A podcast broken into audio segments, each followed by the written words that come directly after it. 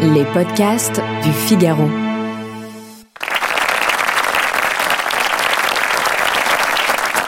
Je sais, on vous a beaucoup manqué. Le club politique du Figaro est de retour et c'est vous qui nous avez manqué beaucoup pendant de nombreuses semaines, ces nombreuses semaines d'été. Eh bien, euh, on s'est pas ennuyé l'année dernière, euh, avant la, la, la, coupure de l'été avec les élections, les élections, l'élection présidentielle, les élections législatives.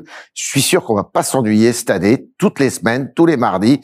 Eh bien, on débattra de l'actualité politique de notre pays et Dieu sait si elle risque d'être assez riche avec la composition de l'Assemblée nationale que vous, les électeurs, vous nous avez Alors ce soir, on va se poser plusieurs questions, comme d'habitude.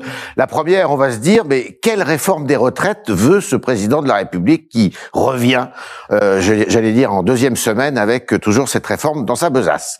On se demandera, eh bien, euh, quel chef la droite veut se donner, la droite, les républicains, puisque normalement, ils vont voter à la fin de l'année, euh, début décembre, pour savoir quel est le, le chef qui va les guider vers l'horizon lointain de 2027.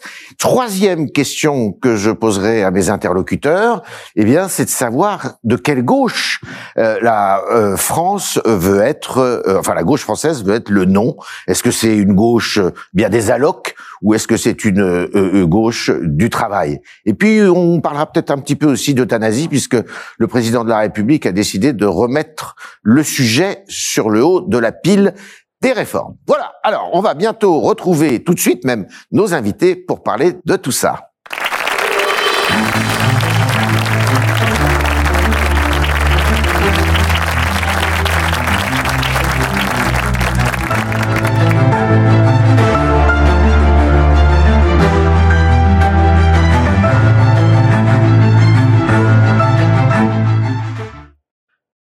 Voilà, alors nos invités, ben, quatre euh, invités, vous connaissez le principe, il y a trois invités euh, du Figaro, euh, qui pensent pas tous la même chose, c'est bien ça d'ailleurs l'intérêt de cette émission.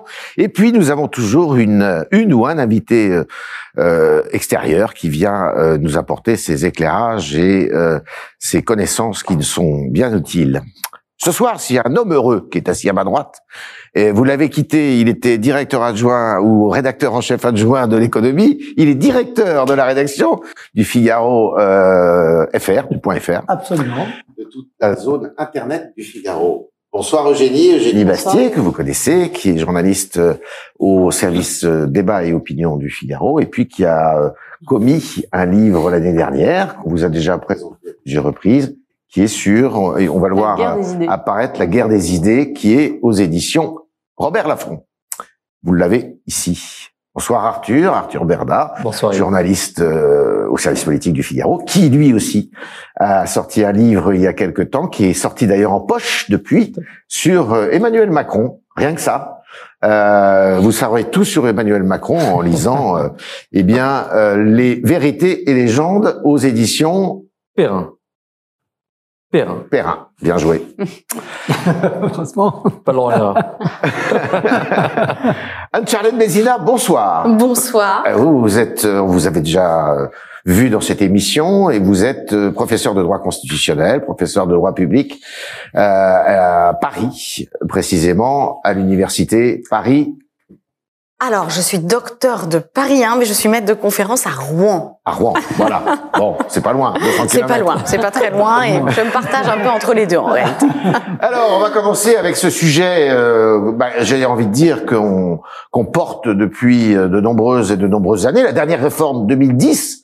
Alors, on nous dit souvent qu'on peut pas faire les réformes quand il y a une crise, quand ça se passe mal, quand. Euh... Ben oui, mais c'est pas pour lui faire de la publicité, parce que. Euh, il a été pas mal, il n'a pas été épargné ces derniers temps, mais Nicolas Sarkozy, c'était en pleine crise financière, et bien il a fait quand même la, la, la, réforme des retraites. Alors cette réforme des retraites, quelle réforme des retraites?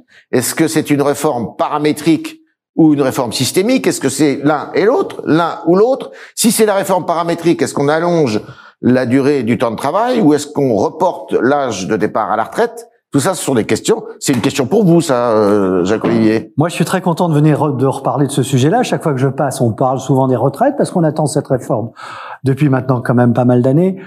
Bon, il y a une bonne nouvelle. Visiblement, Emmanuel Macron veut faire cette réforme. Il n'a pas le choix. S'il veut être un président réformateur, il doit la faire.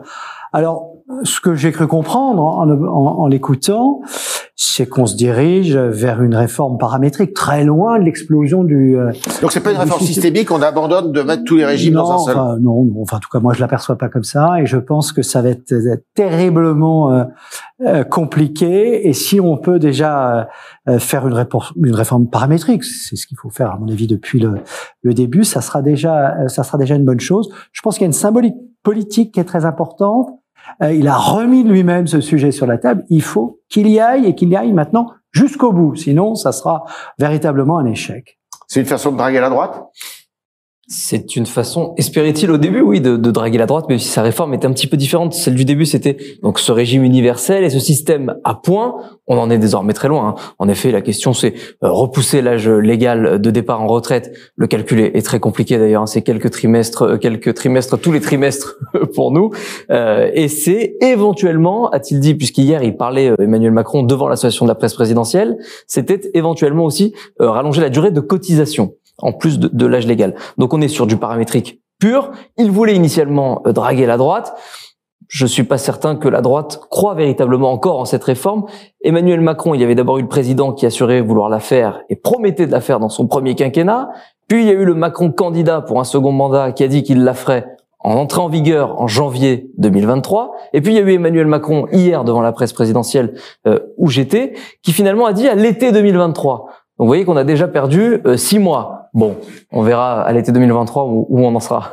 Et sans doute, on parlera-t-on encore d'ici là. C'est pour dire quoi ça, euh, J'ai dit, c'est pour dire qu'il fait quelque chose qui bouge, euh, même si la réforme n'aboutit pas. bah, le débat est là, et si ça n'aboutit pas, ça veut dire que bah, il aura eu des forces hostiles contre lui, que ce sera leur faute à eux.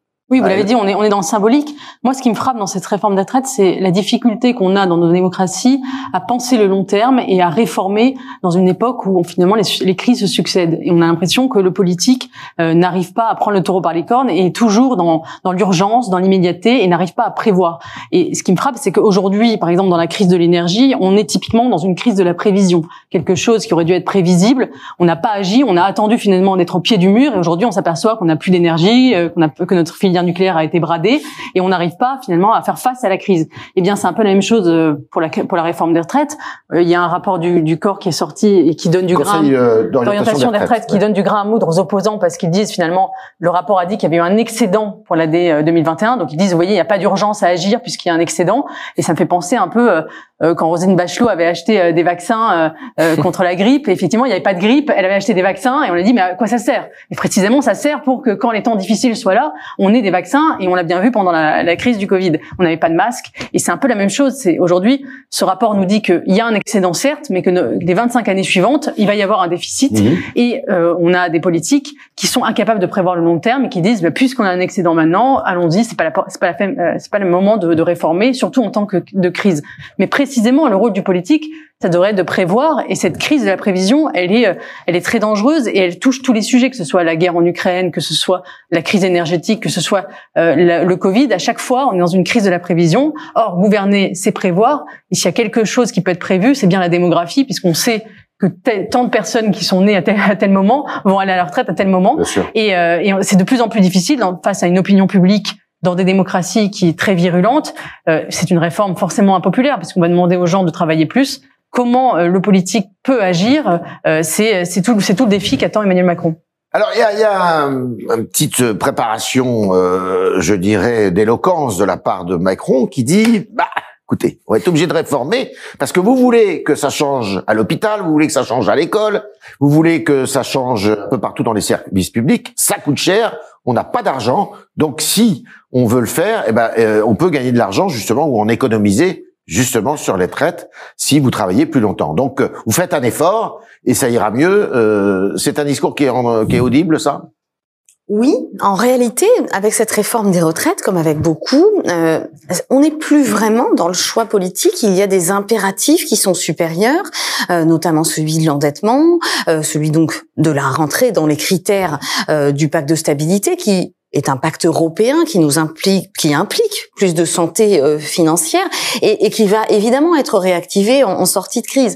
Et puis, je crois aussi, comme ce qu'on peut dire sur cette réforme des retraites, c'est que si on s'attache à la phraséologie, la réforme, c'est la réformation, c'est refaire quelque chose. Là, je ne suis pas sûre qu'on s'oriente vraiment vers une réforme en tant que telle, puisque finalement, on a parlé du paramétrique, mais ça signifie que on est non seulement dans le court-termisme, mais peut-être aussi dans dans pas forcément ce que j'appellerais le populisme, mais dans quelque chose d'immédiat euh, pour le discours auprès des citoyens, en leur disant finalement, euh, eh bien, on est obligé, etc. Mais on n'explique pas pourquoi. Et moi, je crois que c'est très important. C'est si on leur dit, mais on a besoin d'argent pour euh, c'est pas c'est pas la seule raison. C'est-à-dire qu'on a un modèle euh, de retraite qui est un modèle par répartition à laquelle finalement la France semble attachée. Et euh, il n'y a qu'en France qu'on peut entendre à ce point-là autant de critiques autour de cette réforme, alors qu'on est attaché aux valeurs qu'elle va représenter.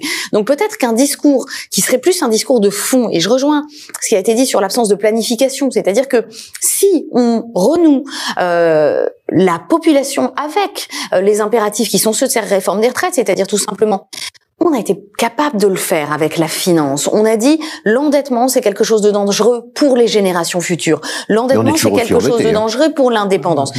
Oui, mais on a réussi à faire rentrer la question dans le débat. Et je trouve que sur les retraites, la, la, la question de l'entrée dans le débat public, elle est peut-être mal posée. Alors écoutez, vous allez voir, il y a quelques protagonistes là euh, qui euh, sont prêts à aller au combat. Il y en a un, on comprend pas trop ce qu'il dit, et l'autre, on comprend très très bien. Euh, écoutez. L'allongement de la durée, de, de, de enfin l'allongement du, du, du, départ, c'est une contre-proposition que la droite a faite il y a euh, deux, trois ans, quand le président de la République avait mis un, un projet de réforme assez compliqué sur la table. Euh, donc on a on n'a pas de sujet cette question des trimestres ou cette question de ou cette question de de de, de, de l'âge qui, qui, qui est nécessaire si on veut améliorer le sort des retraités euh, dans notre pays durablement. Mais moi je le dis, c'est la CFDT, elle ira discuter sur tous les sujets qui sont euh, sur la table. Mais s'il y a une mesure brutale qui est prise dans le PLFSS, je crois qu'on mettra le pays en danger de conflictualité très très forte. Et Déclaration on n'a pas de guerre, a dit Frédéric Souillot, le secrétaire général de Force ouvrière. Vous, Oui, la guerre. Si vous voulez, la guerre, c'est ce qui se passe aujourd'hui en Ukraine, c'est ce qui se passe ailleurs, mm. malheureusement, dans beaucoup de pays du monde. Donc c'est c'est différent. Euh, mais en tout cas, ce serait vécu comme une, un, un, un coup porté au monde du travail. Bon, je trouve que Olivier Marlex n'est pas très euh, éloquent, mais euh, lui, euh, Berger, on le sait depuis le début, il en veut pas de cette réforme. Hein. Donc ça veut dire que c'est quand même, oui, c'est très compliqué de réformer quand même dans ce pays. Oui, et puis c'est très conflictuel. Et c'est vrai que l'élection présidentielle a montré, je trouve, une nouveauté. Il y a eu, il y a eu beaucoup de clivages en France, clivages sociaux, clivages communautaires, et ça a montré un nouveau clivage. C'est un clivage générationnel. Oui. On a vu, par exemple, les retraités voter pour Emmanuel Macron en, en écrasante majorité, plus que aucun président dans l'histoire de la Ve République, et on voit que cette réforme des retraites, elle est, elle, est, elle est minoritaire dans toutes les tranches de la population, sauf chez les retraités qui finalement, eux, ont profité de la réforme, enfin de la, de la retraite à, à 60 ans. Euh, et donc, comment convaincre les jeunes générations qui vivent aujourd'hui moins bien ou qui risquent de vivre moins bien finalement que les générations précédentes parce que ils ne connaîtront pas le plein emploi, parce que euh, les conditions de travail finalement vont être plus difficiles. Il y a l'inflation, il y a les crises qui se succèdent. Comment les convaincre de la nécessité de cette réforme alors même euh, que euh, les générations précédentes finalement euh, en ont profité et que ce sont elles finalement qui votent pour les politiques qui veulent changer euh, cette réforme des retraites. C'est là, à mon avis, tout l'enjeu, c'est comment euh, faire comprendre à la jeunesse, aux jeunes générations qu'elles ont intérêt à cette réforme, euh, qu'il en va, qu'il en va finalement de la bonne santé du pays, qu'il en va même de leur avenir. Et, c'est à, ces, à ces générations-là qu'il faut, qu'il faut s'adresser. Ça, ça, risque de diviser le camp euh, présidentiel, ça, euh, cette réforme? Si, si elle est engagée. Si elle est engagée, non. A priori, le, le, le comment dirais-je, le, le réformisme économique, c'est l'un des ciments principaux de, de ce camp qui est euh, LREM, qui va devenir euh, donc euh, Renaissance prochainement, c'est le réformisme économique. Là-dessus, ils sont plus ou moins tous d'accord. ils sont tous d'accord pour travailler plus longtemps. Derrière, ils sont tous d'accord pour faire voter un texte qui va faire que nous autres allons travailler tous plus longtemps, et eux en font partie évidemment. Oui, là-dessus, c'est le ciment, l'un des seuls sujets d'ailleurs sur lesquels il y a assez peu de remous au sein du groupe LREM c'est pas sur celui-là que ça va tanguer. En tout cas, c'est pas en interne que ça va tanguer. C'est plutôt avec euh, tout ou partie euh, des oppositions et des syndicats. Même si, euh, lorsqu'il était à Bercy, Gérald Darmanin avait coutume de dire que une bonne réforme sans une bonne grève, ça n'est pas une bonne réforme. Là, il va être servi. je pense qu'il va être servi. Alors, il y a un petit point qui me paraît important hein, à aborder sur un plan économique. J'ai toujours entendu dire, mais j'avoue que c'est plutôt contre-intuitif, qu'il fallait mieux euh, repousser l'âge de départ légal à la retraite que d'allonger la durée de cotisation des euh, pensionnés futurs pensionnés. Oui, c'est assez technique, mais c'est le cas. C'est pour ça que Nicolas Sarkozy avait choisi ce. Bah parce qu'on monte beaucoup plus vite finalement. On gagne plus d'argent, on, gagne plus d'argent si on repousse le Absolument, absolument. Donc euh, voilà, euh, voilà pourquoi c'est c'est cette piste-là euh, qui est privilégiée. Alors qu'est-ce que va faire le président? Alors il a parlé de 64, 65 ans. On est à 62 aujourd'hui. Ouais, alors euh, il faut il faut effectivement, je pense, à, euh, augmenter. Euh, ce qui est important, euh, peut-être que c'est par rapport à ce que disait Eugénie Bastier par rapport à la difficulté de la, de la réforme. Moi, je pense que sur ce sujet, ce qui est très important, c'est de c'est de d'expliquer autre chose que ça servira à dépenser plus parce que ça c'est pas une politique. Là ça mène nulle part. C'est d'expliquer que euh, une réforme comme celle-là c'est parce qu'il y a une problématique démographique et un président doit s'inscrire dans la durée et doit tenir compte de la démographie. Et puis je pense euh, que la France est de très loin le pays où on travaille le moins longtemps je pense qu'il faut l'inscrire aussi dans la valeur travail. On en parlera tout à l'heure en parlant de la gauche, mais c'est travailler plus aujourd'hui. Il n'y a pas d'autre euh, solution. Donc moi, je suis, j'ai été très surpris. On est en pleine période de grande démission pourtant. Hein. Oui, mais fallait peut-être assez opportuniste. On verra quand il y aura un ralentissement assez profond et que on se retrouvera dans une situation un peu plus difficile.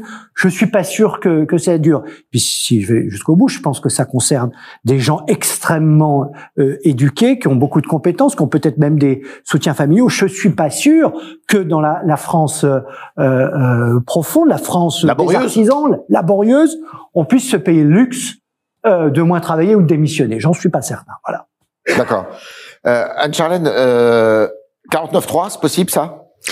Le 49.3 est possible, en effet. Hein. Dans la Constitution, on l'a limité depuis 2008 à un texte par session parlementaire, c'est-à-dire hein. par calendrier, en plus des textes financiers. Donc, de toute façon, le projet de loi de financement de la sécurité sociale, dont apparemment on nous parle, euh, fait partie de ces textes financiers qui ne compte même pas dans le décompte du texte de la session. Donc, ah ils peuvent tout à fait l'utiliser euh, une fois par an. Donc, à chaque fois que revient ce projet de loi de financement de la sécurité sociale. D'ailleurs, il l'avait même déjà fait en première lecture dans, lors du précédent quinquennat. Il faut se souvenir que on approche de la première vague de Covid. Il y a une réunion qui est convoquée à Matignon. C'est Edouard Philippe à l'époque Premier ministre.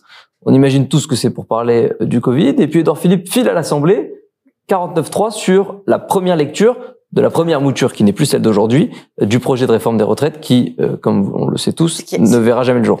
Et, il faut le dire, ce qui contribue à accentuer la grogne sociale dont, on parle, c'est-à-dire que euh, Emmanuel Macron nous dit que cette réforme des retraites doit passer par sa nouvelle méthode. Sauf qu'on n'est pas forcément sûr de, de, de concevoir clairement ce qu'est cette nouvelle méthode. Est-ce que c'est la consultation? Et dans ce cas-là, la consultation syndicale, elle va être rapidement euh, faite. Est-ce que c'est la consultation par ces nouveaux mécanismes euh, qui sont les comités consultatifs, mais dans ce cas-là, avec quelle effectivité?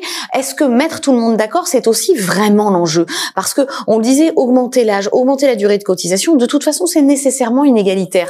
À partir du moment où on, où on prend un paramètre général, eh bien, ça va, ça va s'appliquer avec inéquité à tout le monde. Et je pense qu'on n'ose pas affirmer et c'est notamment ce qui fait la complexité de notre système de retraite, de, la complexité de tout notre système social en France, c'est qu'on n'ose pas forcément affirmer que l'inégalité fait parfois partie du droit. Alors pendant qu'on y est, tiens, parce qu'il veut réformer, il veut montrer qu'il est actif, il veut réformer, il nous sort euh, la fin de vie. Euh, Eugénie, c'est très opportuniste, c'est pour montrer que eh bien, euh, il, peut réformer, il va réformer, et alors il renvoie ça à un, les sujets sont peut-être liés d'ailleurs parce que euh, après la retraite, il y a la fin de vie. Euh, généralement, c'est dans bah cet ordre-là.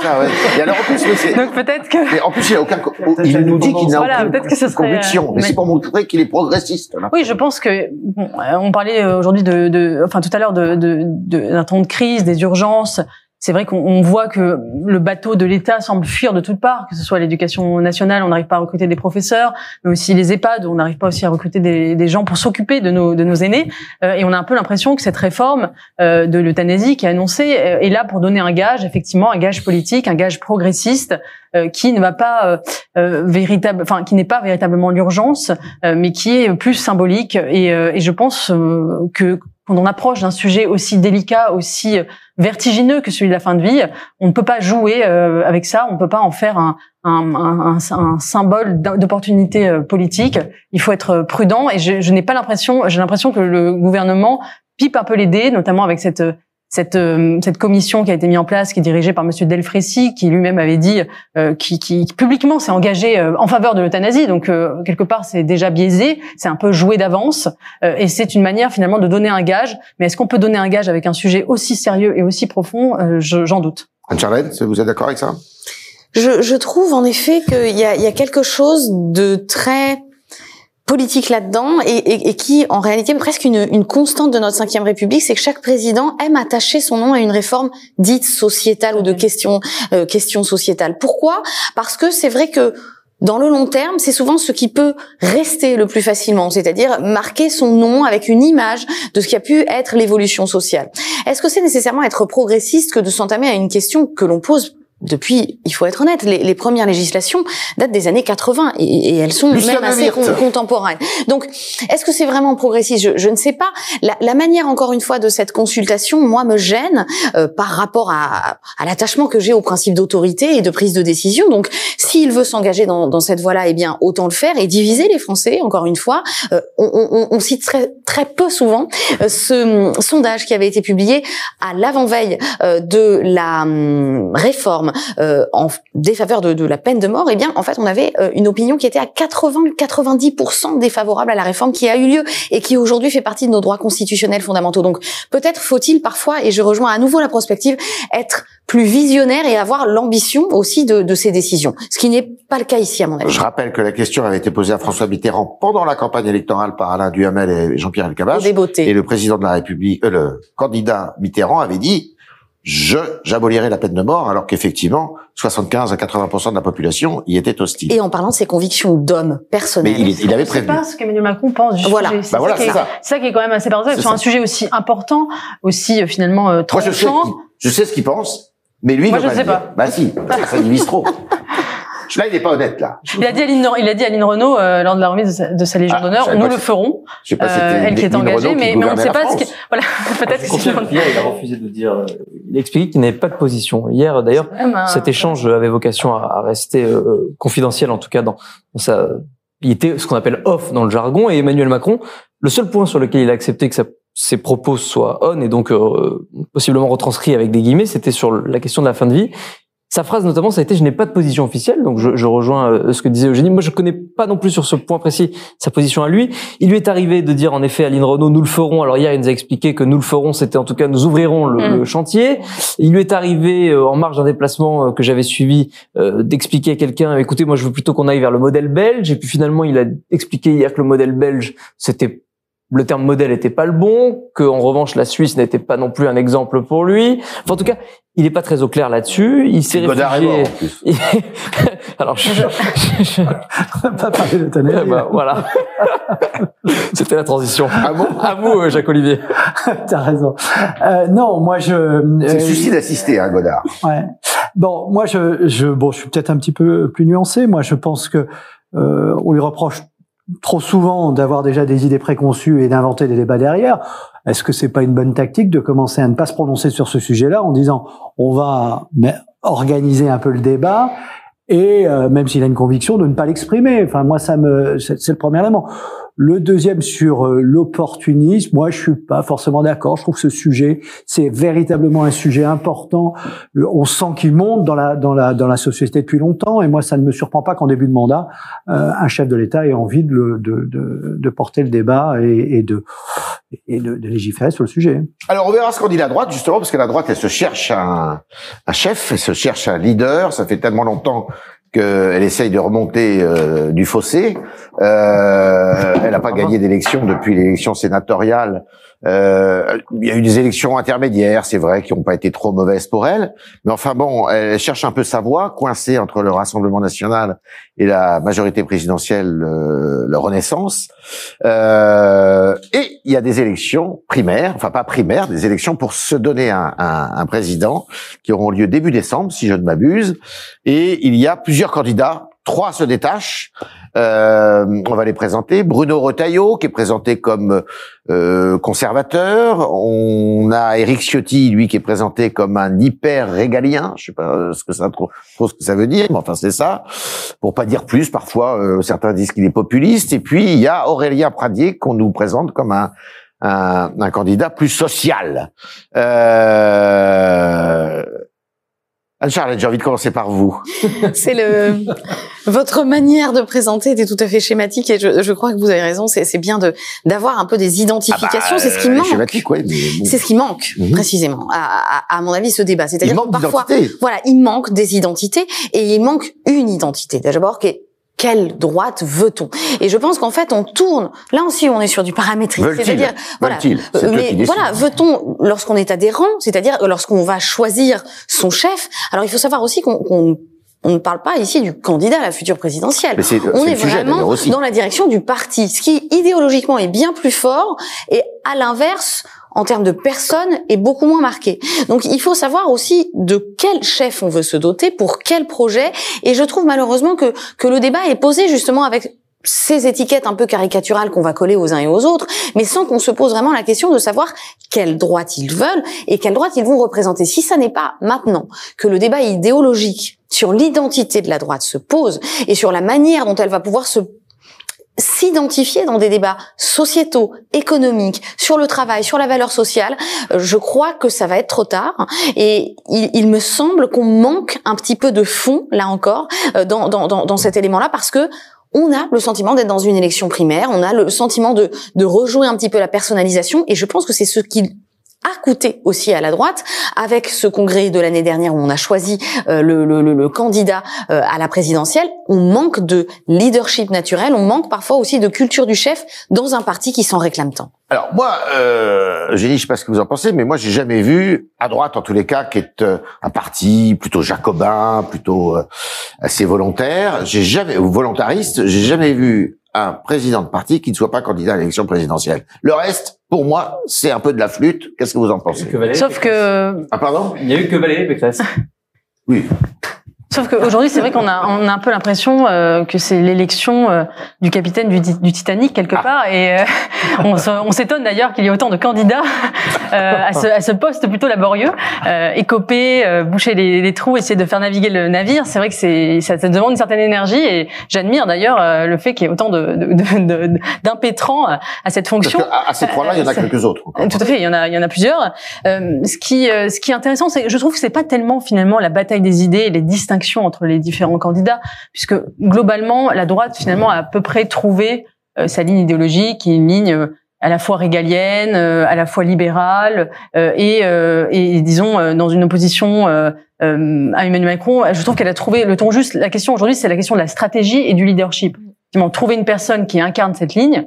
On, parle beaucoup de la bataille des idées à droite, je trouve, depuis euh, maintenant presque une dizaine d'années. Cette bataille des idées, elle a été assez gagnée dans l'opinion. On le voit de sondage oui. en sondage. De On plus en plus de gens se disent à droite la sur euh, la sécurité, sur le régalien, sur le sur le, le- les impôts. Les gens voilà sont assez globalement convaincus. La question c'est comment on l'incarne et quelle stratégie, notamment le rapport euh, à la à l'extrême droite ou à la droite radicale, euh, peu importe comment, on l'appelle. Et c'est là que c'est que ça va être intéressant. C'est quelle stratégie vont-ils déployer? Est-ce que c'est une stratégie de de de, de coopération, d'alliance ou euh, ce fameux cordon sanitaire euh, va-t-il toujours être euh, la ligne officielle. Et là, je trouve que les exemples qu'on a à l'étranger, notamment ce qui se passe en Suède, mais aussi ce qui se passe en Italie, euh, peuvent donner effectivement des, des pistes. Est-ce que la droite française doit suivre l'exemple italien ou l'exemple suédois, ou au contraire peut-être une stratégie euh, plus britannique à la Boris Johnson, c'est-à-dire euh, comment dire intégrer la révolte populiste à l'intérieur d'un parti traditionnel plus plus euh, responsable, plus euh, plus institutionnel, euh, ou au contraire euh, faire une stratégie d'alliance. C'est tout le débat, à mon avis, qui est qui est qui est majeur et qui va qui va qui va être le défi de- du prochain président des Républicains. Eh ben, vous me tenez la perche. Regardez, écoutez ça, c'est, ça confirme ce que vous dites. Je suis candidat parce que hum, j'y crois.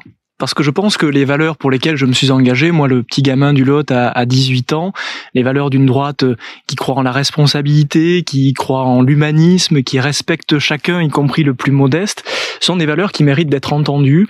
Euh, Éric Ciotti a une position traditionnellement hyper régalienne, mais en même temps, il a tenu des propos euh, de complaisance à l'égard de, de, de Zemmour et de l'extrême droite qui nous fait tous quand même un petit peu euh, un peu peur. En tout cas, cela va créer forcément dans notre famille politique des inquiétudes, euh, des inquiétudes réelles.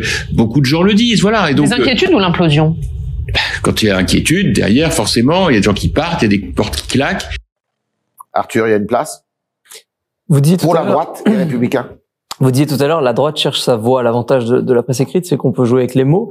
Euh, voix VOIE ou VOIX. J'ai tendance à vous dire les deux, mon capitaine, et je crains qu'elle ne trouve aucune des deux dans, cette élection. Euh, Aujourd'hui, euh, euh, alors d'abord, Jean-François Copé reprend un petit peu le discours macroniste. Ça c'est assez intéressant en expliquant que Ciotti égale Zemmour euh, égale panique à bord, on, on, met les voiles. La droite cherche non seulement sa voix, elle cherche aussi ses électeurs, et c'est à eux qu'elle va devoir parler à un moment, puisque ce qui s'est passé dans la dernière élection présidentielle, c'est que la droite, elle a perdu aussi ses électeurs. Ils sont pour bonne partie euh, chez Macron, et puis les autres, ils se divisent un petit peu. Alors, ils étaient avant chez Marine Le Pen. Marine Le Pen a été challengée par euh, Éric Zemmour, donc ils sont euh, l'autre partie s'est divisée un petit peu entre les deux. Mais c'est à eux qu'elle va devoir parler. Et là, Jean-François Copé, j'ai pas vraiment l'impression qu'il parle aux électeurs de la droite. Et je crois que c'est aussi ça l'un des vrais sujets aujourd'hui pour les Républicains, c'est de s'adresser à nouveau à ces électeurs qui, euh, quand Emmanuel Macron ne sera pas nouveau candidat et qui, euh, quand le camp nationaliste aura fini sa, sa guerre euh, entre Marine Le Pen et Éric Zemmour, aura un seul candidat, risque d'être orphelin. La droite a perdu le peuple bah, en tout cas, elle a, il reste plus grand monde là depuis depuis quelques mois, donc elle a perdu beaucoup de monde et probablement qu'elle a perdu. Je rappelle quand même François Fillon, il n'a que 7% de l'électorat de l'électorat populaire en 2017 déjà. Enfin, dit populaire avec un score global de 20%. Mmh. Alors ça dépend ce qu'on définit par le peuple. En tout cas, elle a perdu beaucoup de monde. Non, mais je veux dire, les gens euh, modestes, ceux qui étaient gaullistes justement, et... ils sont visiblement euh, plutôt partis euh, du côté de, de Rassemblement national. Du Rassemblement national. Euh, voilà, donc moi j'ai envie de rebondir par rapport à ce que disait Eugénie, s'ils sont assez clairs sur leur idéologie, entre guillemets, à droite. Euh, moi je vois pas grand-chose en matière de stratégie aujourd'hui, et, et, avec les trois candidats principaux, je vois pas bien de, de grands soirs, de grands mouvements, que ce soit euh, d'absorption euh, des idées euh, plus à droite ou plus à gauche. C'est ça qui nous manque. Enfin, moi, ça me, ça m'intéresse beaucoup les, les, les, débats à droite et les débats d'idées. Mais il y a un moment, on a envie d'action. Et là, on la, on la sent pas. Moi, j'ai trouvé qu'un Vauquier a été timide ces derniers mois, il s'est pas tellement engagé. Euh, je, je, suis euh, euh, inquiet, désespéré, enfin désespéré, c'est pas le bon mot, mais ça, il y a un moment, il faut mettre la stratégie en œuvre et, et être clair. Sinon, les, les, gens de droite continueront euh, à aller chez Emmanuel Macron ou aller ailleurs euh, à droite. Euh, il suffit pas d'être au clair avec les idées, si elles sont en plus de ça assez larges telles que vous le décrivez, mais il faut mettre en œuvre une stratégie pour aller les, les rechercher. Très mais si on regarde bien l'histoire de la Ve République, si, quand il n'y a pas d'incarnation, il n'y a pas de courant politique. Euh, il y a une exception un peu, c'est François Hollande, mais qui avait une incarnation en 2012. Mais sinon, il n'y a pas de courant politique. Mm. Chez euh, à droite, c'est simple, c'était De Gaulle, Pompidou, euh, Chirac, Sarkozy, ça s'est arrêté là. Euh, au centre, Giscard, Macron, ça, ça, ça s'arrête là. Et à gauche, bah, grandement Mitterrand et puis après, bah, Strauss-Kahn qui s'est retrouvé euh, dans le décor. Visiblement, des grands hommes, on n'en a pas beaucoup, on n'en a pas souvent. Euh, donc, euh, moi, je suis pas le spécialiste. Sans incarnation, il peut pas y avoir de courant politique. Mais je dirais que c'est encore plus vrai à droite. Pardon, c'est encore plus vrai à droite qu'à gauche, parce qu'à gauche, on a, on a quand même les idées sont primordiales. C'est, on est beaucoup plus dans l'abstraction. Euh, c'est le programme du parti, et on l'a vu par exemple avec pourquoi la NUP a fonctionné c'est pas tellement euh, le, le, leadership de Jean-Luc Mélenchon, même s'il a il a donné l'impulsion que finalement la capacité à se mettre d'accord sur un programme commun, parce qu'ils partagent finalement euh, des idées euh, et qu'ils ont et qu'ils n'ont pas ce cordon sanitaire qui existe à droite. À droite, c'est vrai, on a ce culte du chef depuis toujours, cette espèce de volonté d'incarnation, parce que justement, on est moins dans l'abstraction qu'à gauche, on navigue dans les idées, on est plus dans le concret, le réel, et finalement, le programme est secondaire par rapport à la personne qui l'incarne. Et la, la difficulté aujourd'hui, c'est que LR, finalement, n'a plus grand chose à offrir, à part peut-être euh, le refuge de la compétence. C'est-à-dire qu'effectivement, il y a des, des, personnalités dans ce parti, euh, des députés euh, qui ont une certaine compétence sur des sujets, euh, qui ont été, qui ont exercé euh, des responsabilités, ce que n'a pas forcément le Rassemblement national et encore moins en Reconquête. et c'est ça finalement que, qui peut compléter finalement. D'un côté, on a un, des forces, appelons-les populistes, qui ont un discours de rupture, de radicalité qui plaît à l'électorat de droite, euh, mais qui qui font peur aussi parce qu'il n'y a, a pas la compétence, il n'y a pas la responsabilité. Finalement, les deux forces se complètent assez bien. Mais ça Euh, s'érode, ça s'érode. Cet, cet, cet aspect compétence est en train de s'éroder. Ça fait dix ans qu'ils sont. euh, Si, si on prend la Et puis, finance et puis, ils sont quand même présidents de région. Ils culture sont quand même euh, à, à l'Assemblée. Ils font, ils font, ils font des rapports. Ils, Ils sont font, ils sont des commissions. Sénat.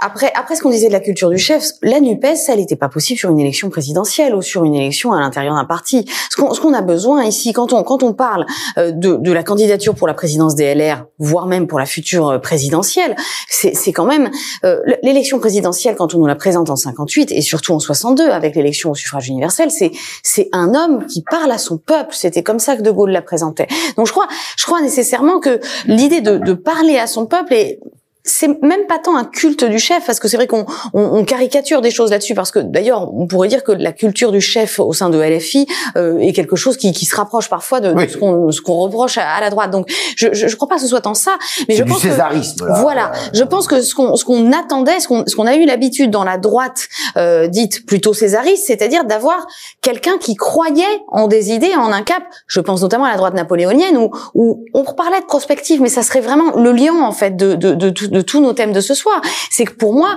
euh, on, on manque d'une vision. Et, et cette personne qui sera capable de montrer vers où la droite peut aller, euh, elle créera cette culture du chef autour d'elle. Donc je pense que la droite a, a hum, se positionner sur cette question de l'unification des droites qui a été euh, la, question centrale d'Éric Zemmour, ou euh, au contraire du, choix de la droite républicaine avec la question du cordon sanitaire, mais pas seulement, c'est-à-dire de la famille d'idées qu'elle représente. Et ils ont beaucoup de mal aussi en ce moment avec leur ADN. Euh, Nicolas Sarkozy, De Gaulle euh, sont des éléments qui, dans le patrimoine politique, juridique, sont ou décriés ou marginalisés. On ne sait plus vraiment si on veut Pas être de gaulliste. quand même. Ah, Alors le gaullisme, il est récupéré par le gaullisme social euh, aussi. Donc on ne sait plus quel gaullisme euh, on, on peut euh, utiliser à droite. Et puis on a aussi le problème avec la paternité de Nicolas Sarkozy. C'est notamment euh, intéressant de voir que le plus jeune des candidats, qui est Aurélien Pradier, dit si vous votez pour moi, au moins vous savez que vous n'avez pas de d'effet euh, retour, vous n'avez pas de comptabilité à avoir Oui. par rapport Alors, à ils cette veulent ancienne couper droite. le cordon Donc- ombilical, hein, parce qu'il faut dire que Pradier,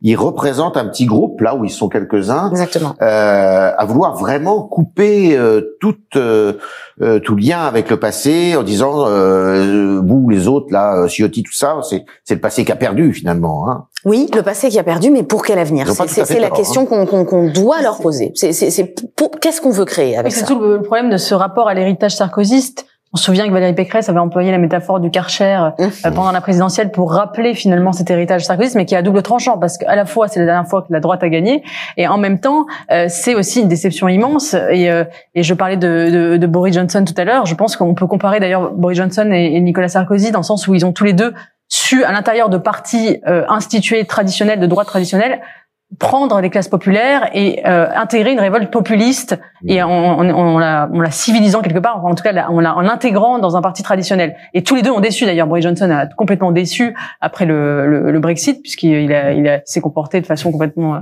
fantasque. Il n'a pas su euh, être à la hauteur finalement de cette de cette promesse-là. Et Nicolas Sarkozy également a déçu. euh, et c'est cette déception originaire qui aujourd'hui pèse encore sur sur LR. Est-ce que le président de la République, il, est conscient du malaise qui règne là et il veut il veut finir le travail, il veut étouffer ce, par- ce parti quoi? D'abord, il l'a, il l'a pour partie créé, ou en tout cas, il y a très fortement contribué, euh, puisque ça l'a servi en, en, en 2017 et, et à nouveau en, en 2022. Euh, il en a conscience pour une raison très simple, c'est qu'aujourd'hui, lorsqu'on on se demande si le macronisme survivra à Macron, euh, les trois personnes auxquelles on pense, c'est Édouard Philippe, euh, venu de LR, Bruno Le Maire, venu de LR, et Gérald Darmanin, venu de LR. Euh, ce, ce qu'on a appelé, euh, vous savez, c'est aussi une petite blague entre journalistes, c'est que euh, tous les euh, allez trois quatre mois, on répète que l'aile gauche de la majorité veut peser. Bon, mais si, si au bout de presque six ans, on écrit toujours cet article-là, c'est qu'il y a un souci au niveau de l'aile gauche, peut-être d'ailleurs qu'il n'y en, a- en pas, et, euh, et qu'il y a, il y a cette aile droite de la majorité qui est l'aile gauche de LR euh, et qui sont les seuls, oui, qui peuvent éventuellement euh, survivre à Emmanuel Macron. Je voudrais peut-être terminer par un petit point euh, d'inquiétude pour euh, pour LR, c'est que si on avait, vous savez, ce, ce jeu le qui est là. euh, donc on fait le portrait robot depuis tout à l'heure, on enlève des cases. euh, je crains qu'il n'en reste pas une seule à LR pour 2027. Étant donné le portrait robot qu'on vient de dresser, Ouais. euh, je ne vois pas quelle est la personnalité euh, qui, qui correspond à tout ce qu'on vient de se dire. Et je pense que c'est aussi ça l'un des l'un des motifs d'inquiétude pour LR en vue de de l'élection présidentielle 2027. Alors, en plus, là, l'élection, c'est avec les adhérents uniquement, donc c'est pas représentatif, évidemment, de la population française. Néanmoins, on va se prêter un petit jeu. Jacques Olivier, le favori. Retailleau. Retailleau. Bruno Retailleau. Le plus consensuel, Bruno Retailleau, parce que oh, il y a, y, a, y a, un effet de pipelisation autour d'Éric Ciotti qui est à double tranchant, c'est-à-dire qu'à la fois c'est le plus connu, le plus identifiable, il peut surfer sur euh, le fait d'avoir été second euh, dans, dans, cette bataille à la présidentielle, d'avoir des idées pour le coup identifiées, avec une ligne Vauquier aussi qui, qui montre qu'il n'est pas seul, mais avec cette voilà, ce qui fait que quand on quand on a des, des, décisions et des idées un petit peu plus tranchées, eh bien on clive aussi. Donc euh, double tranchant. Il était deuxième, mais premier au premier tour. Premier au premier tour, exactement. Je veux dire, Ciotti favori des adhérents, Retailleau favori des cadres et Pradier challenger. Ah ouais, donc vous ne mouillez pas là, vous avez vos trois. A priori, ce sont les adhérents qui votent, donc je donne un indice. Je, je ne connais pas aussi finement les arcanes euh, des, des, fédérations LR, notamment dans le sud de la France, mais c'est oui, vrai, que c'est vrai que voilà, il y a la baronnie ouais, Ciotti ouais, dans le sud de la France pèse certainement. Je crois que la première fédération, c'est quand même l'Île-de-France. Hein. Non voilà, et, et oui, certes, mais, mais moi j'aurais tendance aussi à dire à dire Retailleau parce qu'il fait effectivement cette synthèse, mais souvent le, le, le favori des médias n'est pas celui, celui des urnes. Je, je, me suis dit, alors je suis le seul à avoir dit Ciotti, je, je suis quand même.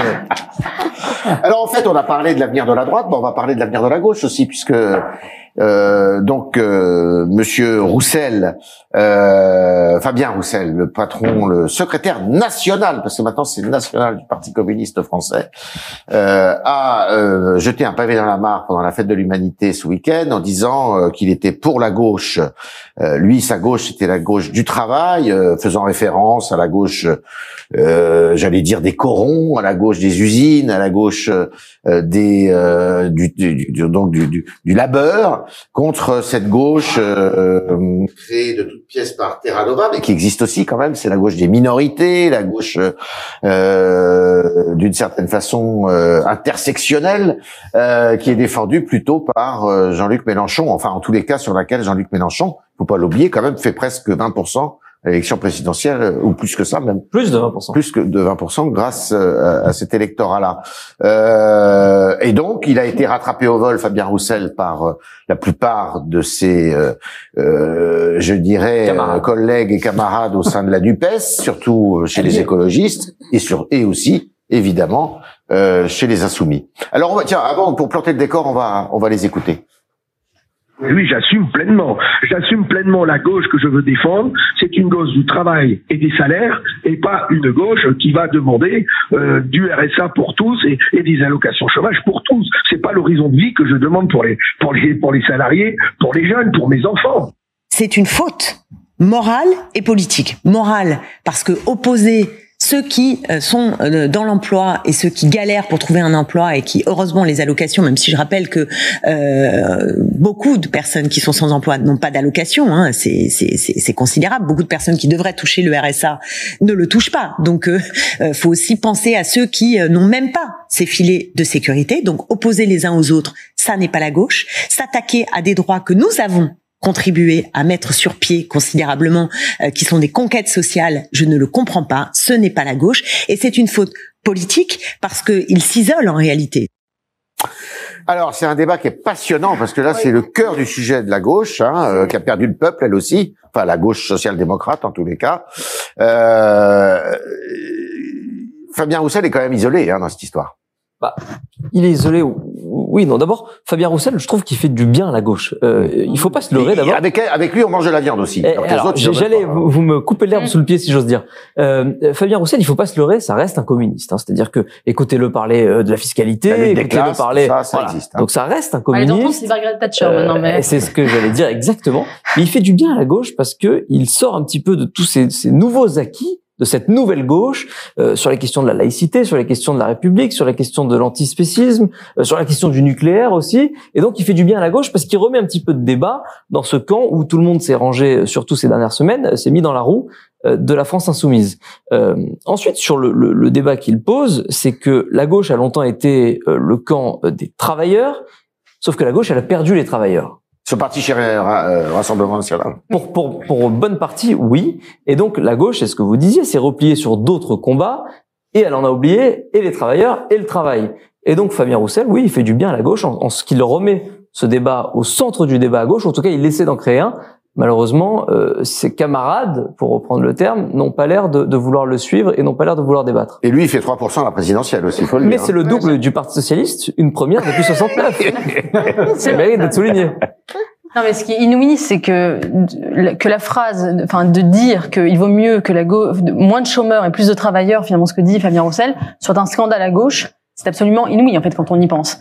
Et euh, c'est en fait le phénomène, c'est un phénomène de grand retournement euh, auquel on assiste, c'est-à-dire que la gauche a abandonné toutes les valeurs finalement euh, qu'elle avait en fait qu'elle avait en, en, héritage. Elle a abandonné la nation, elle a abandonné la sécurité, elle a abandonné la laïcité et maintenant elle abandonne le travail. Et en préparant cette émission, euh, j'ai retrouvé une, une, citation de Jaurès oui. qui me semble euh, aujourd'hui illustrer ce qu'était la gauche, euh, enfin la gauche de Jaurès. Jaurès disait le premier des droits de l'homme, c'est la liberté individuelle, la liberté de la propriété, la liberté de la pensée, la liberté du travail. Avec, avec aujourd'hui avec la gauche Nupes, on a finalement on a quoi? On a le collectivisme, Ouais. la traque des propriétaires, la censure du wokisme et l'assistanat. J'ai envie de leur dire comme slogan euh, plus de Jaurès, moins de Nupes. Bien. Moi, Bravo. un peu de, de Marx. Il est marxiste dans ses propos. C'est le règne de la nécessité, c'est le travail, c'est le socle de ce qui a fait la gauche. Je suis absolument d'accord. Moi, je propose même qu'on fasse une holla pour euh, pour Fabien Roussel parce que franchement, ça fait beaucoup beaucoup de bien d'en- d'entendre d'entendre ça. Oui, j'ai pas grand chose. L'analyse a, a été faite, pas grand chose d'autre à ajouter. Peut-être est-ce que c'est aussi l'opposition euh, d'une gauche un peu citadine avec une gauche plus populaire euh, Oui. des, des, des régions? Est-ce que c'est le, le, le, le- cette gauche un peu un peu bobo écolo euh, euh, qui défend une forme d'assistanat versus une une, une gauche des des, des, des corons euh, Je pense qu'il y a aussi une partie de cette lecture là. Je pense qu'on n'est pas loin euh, de, je dirais de, de, de, il parle à ses lecteurs, à ses, à ses citoyens qui sont aujourd'hui euh, proches du, du Rassemblement national. Ce discours sur le travail est quelque chose de fondamental aujourd'hui euh, dans au, au, euh, au Rassemblement national, pardon.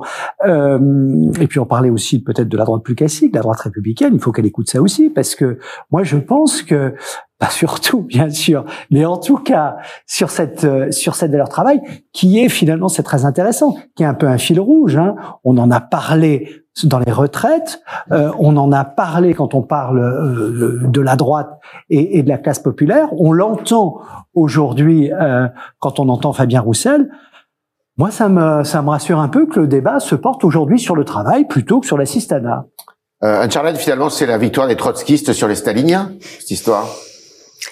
Est-ce que c'est même une victoire idéologique? Moi, c'est une question que je me pose parce que je crois que la, la, ce qu'on a appelé le wokisme, la, la, la Nupes avec sa- cette affinité, avec des, de nouvelles euh, générations d'idées, euh, intersectionnalité, etc.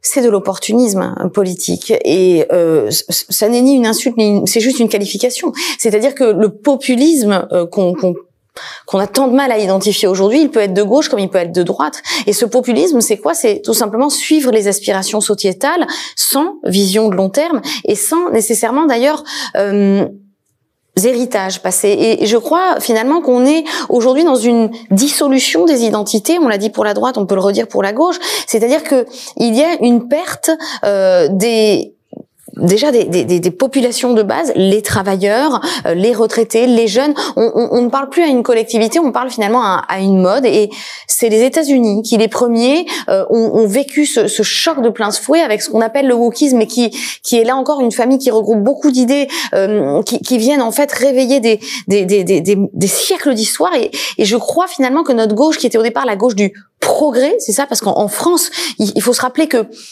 le, le schéma de base qu'on a eu, en tout cas au début du XXe, c'était progrès contre conservatisme. Eh bien, si le progrès consiste à tout simplement, euh, si le progressisme c'est être populiste, euh, je, je crois qu'on interprète très mal cette idée. Et je pense que la gauche a abandonné le progrès précisément, et que le travail euh, devienne cette euh, cette nouvelle question de l'identité, c'est sain en effet parce que je pense qu'il faut qu'on arrête de dissoudre les idées, que ce soit à droite, que ce soit à gauche, parce que le wokisme, euh, c'est une posture, mais c'est loin d'être un courant politique à mon sens. Alors, euh, ce qu'il faut dire aussi, c'est parce qu'on parle beaucoup de Fabien Roussel, mais il y en a un autre hein, qui est dans ce- cette ligne-là, c'est François Ruffin. Euh, qui euh, fait toujours son petit bonhomme de chemin là. Euh, je sais pas s'il faut dire à droite ou à gauche de, de Mélenchon, mais euh, qui lui a peut-être des ambitions présidentielles précisément. Hein. Oui, et lui aussi a fait scandale en écrivant dans un de ses livres que il, fallait que la gauche ne soit pas le, le, soit le parti des salariés plutôt que celui des assistés. Oui. Et cette formule effectivement a choqué euh, à, à, gauche. Euh, et je crois qu'il réinvestit aussi une, ouais, une tradition de, de, de noblesse du, du travail. Euh, Aujourd'hui, il y a une, une voilà la, la, la, la, gauche finalement manque d'imagination aussi, c'est-à-dire qu'elle est sur la, la défense des, des, acquis sociaux existants, mais elle n'invente pas finalement le travail de demain. Et c'est un peu comme, enfin un parallèle avec la viande, on dit euh, moins de viande plutôt que mieux de viande. Il faudrait dire euh, non pas moins de travail, mais mieux de travail et, et, et s'intéresser plutôt aux conditions de travail, comment les améliorer, euh, comment redonner finalement euh, une, une, refonder une civilisation du travail, pour reprendre la formule de, de la philosophe Simone Veil, qui disait qu'il y avait une, une, forme de noblesse, que l'homme se, se, réalisait à travers son Bien travail. C'était une manière pour lui de s'approprier le monde. Ouais. Et tout ce discours a disparu au profit finalement de le travail, c'est pas bien, c'est pour les méchants patrons, les capitalistes, ouais. et finalement on le méprise, alors même que ça, ça concerne quand même le quotidien de la vie des gens. Et plutôt que de, de, de proposer sans cesse finalement moins de travail, il ferait mieux de d'améliorer les conditions de travail existantes. Et je pense aux défis immenses euh, du numérique, avec le télétravail par exemple, et avec euh, les nouvelles formes de travail. Elle devrait ça, réfléchir, tout, elle hein. devrait réfléchir à ça ah, plutôt que de sans cesse annoncer moins de travail, moins de travail. Alors, ah, oui. Un petit amendement, la, la gauche n'a pas eu aucune idée sur sur ce, ce thème-là. La, la, dernière fois que la gauche a eu une idée, c'était Benoît Hamon et c'était le revenu universel. C'était précisément la gauche euh, des allocs. Oui, c'est le non-travail. C'est précisément la gauche. C'est ce que j'ai apporté de l'eau à votre moulin. C'est précisément la gauche des allocs. Deuxième euh, élément, euh, Ruffin. Pour revenir à votre question, oui, ils ont un point commun, Ruffin et Roussel, euh, outre la première lettre de leur nom de famille, c'est qu'ils veulent tous les deux ringardiser Mélenchon euh, et qu'ils ont pour Roussel, elles sont confirmées. Pour Ruffin, elles sont pressenties. Des ambitions, oui, présidentielles. Mélenchon avait dit faites mieux au soir du, du, du premier tour, eh ben on va voir si, si euh, ils seront tentés de, de, faire mieux. Et dernier point, Ruffin, il a également fait scandale pour autre chose. Il a fait un, un très long post. Il aime bien écrire sur euh, sa page Facebook. Et donc il a fait un, un, très long texte euh, la nuit où il avait expliqué que la gauche devait aussi se saisir de la question de l'ordre. Mmh. Et là encore, il avait ah fait scandale à gauche en expliquant qu'en fait, dans les quartiers populaires, euh, en fait, c'était l'ancien électorat de la gauche qui était le plus, comment dirais-je, dérangé par l'insécurité, victime, pardon, merci pour le terme, euh, euh, victime de, de l'insécurité, des incivilités, et que la gauche devait absolument se saisir de cette question-là. Et là encore, il a fait scandale. Or, ça semble être euh, relevé du bon sens.